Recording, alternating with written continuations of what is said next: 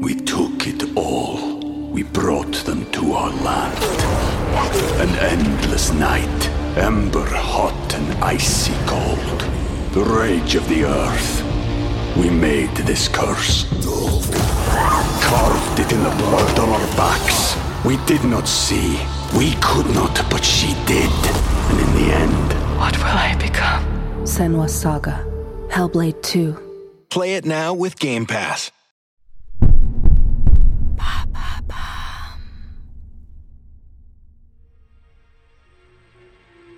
Bonjour à vous, ici Andrea, bienvenue dans True Story. Aujourd'hui, je vais vous parler de l'une des affaires qui a le plus puissamment défrayé la chronique judiciaire italienne. Une enquête autour d'un tueur en série insaisissable, soupçonné d'avoir tué 16 personnes et plus précisément 8 couples d'amoureux en plein zébat dans la campagne florentine entre 1968 et 1985. Son nom, ou plutôt son surnom, le monstre de Florence car son identité n'a jamais été découverte. Derrière le mystère, découvrez sa true story.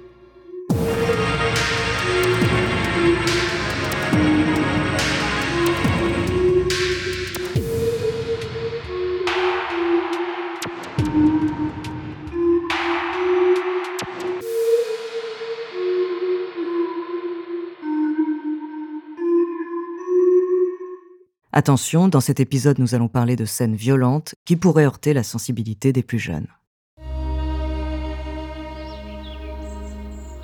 Florence, joyau de la Renaissance italienne, l'une des villes les plus romantiques du monde, a connu des heures sordides avec l'affaire du monstre de Florence qui a fait frissonner la région pendant plusieurs décennies. Une série de meurtres d'une sauvagerie insupportable commis entre 1968 et 1985.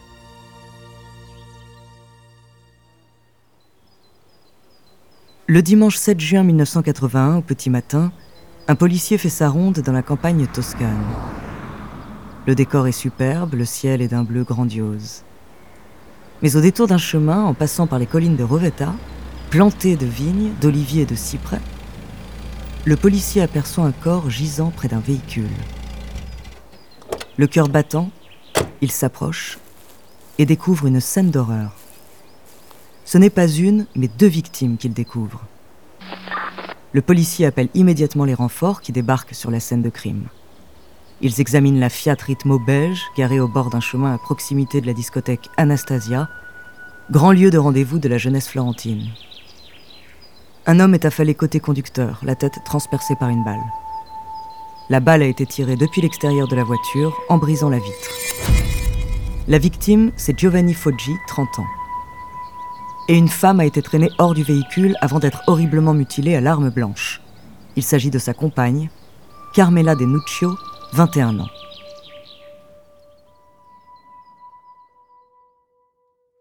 La police ouvre l'enquête. L'affaire fait évidemment la une de la presse. Immédiatement, un journaliste du quotidien local, La Nazione, alerte les autorités. Il y a quelques années, il a couvert un meurtre totalement similaire un autre double meurtre avec un procédé tout à fait identique a été commis sept ans plus tôt, le 14 septembre 1974. Un couple de jeunes amoureux, Stefania Pettini, 18 ans, et Pasquale Gentilcore, 19 ans, avaient été massacrés alors qu'ils faisaient l'amour dans leur voiture. C'était tout comme le carnage découvert en 1981. Une nuit sans lune et deux amants dans une voiture. Autre point effroyable, c'est la même arme à feu qui a été employée un Beretta de calibre 22 long rifle qui tire des balles de marque Winchester, série H.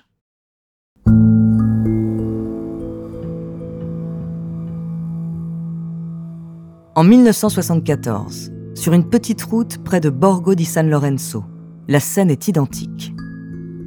Le jeune homme est retrouvé au volant de sa Fiat 127, tué par 5 balles de Beretta 22. Sa petite amie a quant à elle reçu 3 balles qui ne l'ont pas tué sur le coup mais son corps a ensuite été mutilé à l'arme blanche pour l'achever de manière barbare. La police remonte le fil de cette affaire et en effet, le cas n'a jamais été résolu et le meurtrier est toujours dans la nature. Et l'effroi se répète, avec une plus grande rapidité cette fois-ci. Le 22 octobre 1981, quatre mois après son dernier crime, les amoureux Stefano Baldi, 26 ans, et Susanna Gambi, 24 ans, sont retrouvés sans vie dans un coin de campagne. Encore un couple surpris en plein zébat, à l'intérieur de leur véhicule. Même scénario, l'homme est froidement abattu de plusieurs balles dans la tête, puis la femme est mutilée et ses organes sexuels sont découpés, soit le pubis, soit le sein gauche. Et provocation ultime, ceux-ci sont envoyés par la poste au procureur de la République de Florence.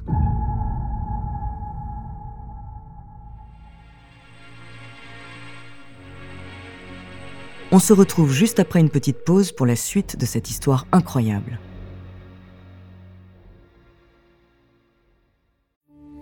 We took it all. We brought them to our land. An endless night, ember hot and icy cold. The rage of the earth. We made this curse. Carved it in the blood on our backs. We did not see. We could not, but she did. And in the end, What will I become? Senwa Saga. Hellblade 2. Play it now with Game Pass.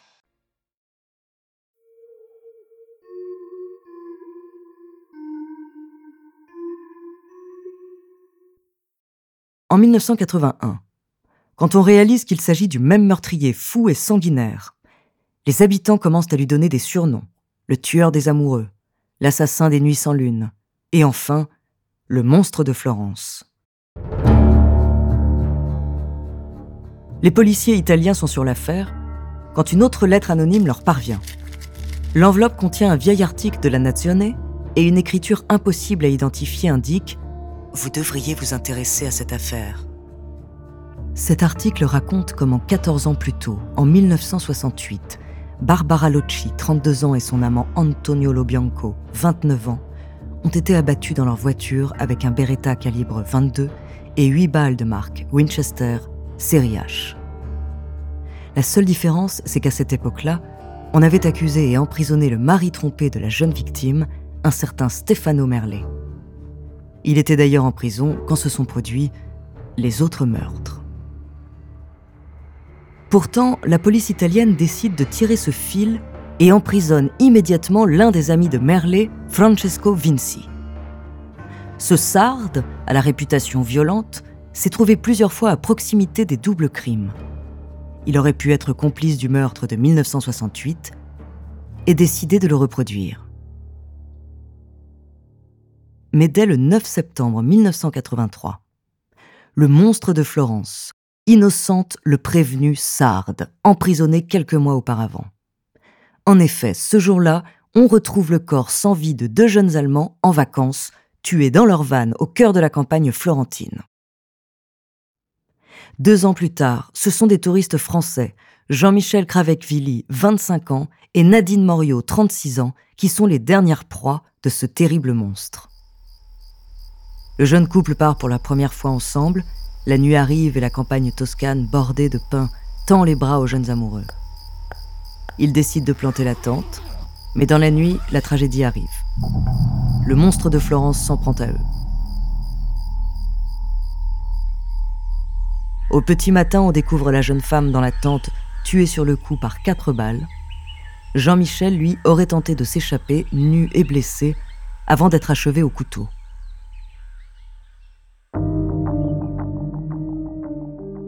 L'Italie est terrorisée. L'enquête semble vertigineuse. 56 000 pages de dossiers, des dizaines de milliers de personnes interrogées. Après l'échec de la piste sarde, les enquêteurs accusent alors Pietro Pacciani, un paysan dénoncé par lettre anonyme. Il fait le coupable idéal. Il a passé 14 ans de prison dans les années 60 pour le meurtre de l'amant de sa femme et pour le viol de ses filles. Il est condamné à la perpétuité en janvier 1994 pour sept des huit doubles meurtres imputés au monstre. Mais pour l'un d'entre eux, il était sous les verrous. C'est alors que deux ans plus tard, lors de la procédure d'appel, il est acquitté faute de preuves. Il décède d'une crise cardiaque avant même de pouvoir être rejugé.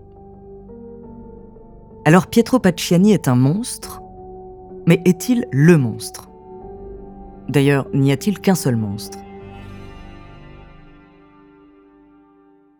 Ce monstre sanguinaire et imperturbable a inspiré le personnage de Hannibal Lecter des romans de Thomas Harris. Merci d'avoir écouté cet épisode de True Story. La semaine prochaine, je vous parlerai de l'incroyable histoire d'une survivante à un crash d'avion. En attendant, n'hésitez pas à nous faire part d'histoires que vous aimeriez entendre sur votre plateforme d'écoute préférée ou alors via la page Instagram ou Twitter de Bababam. Nous nous ferons un plaisir de les découvrir.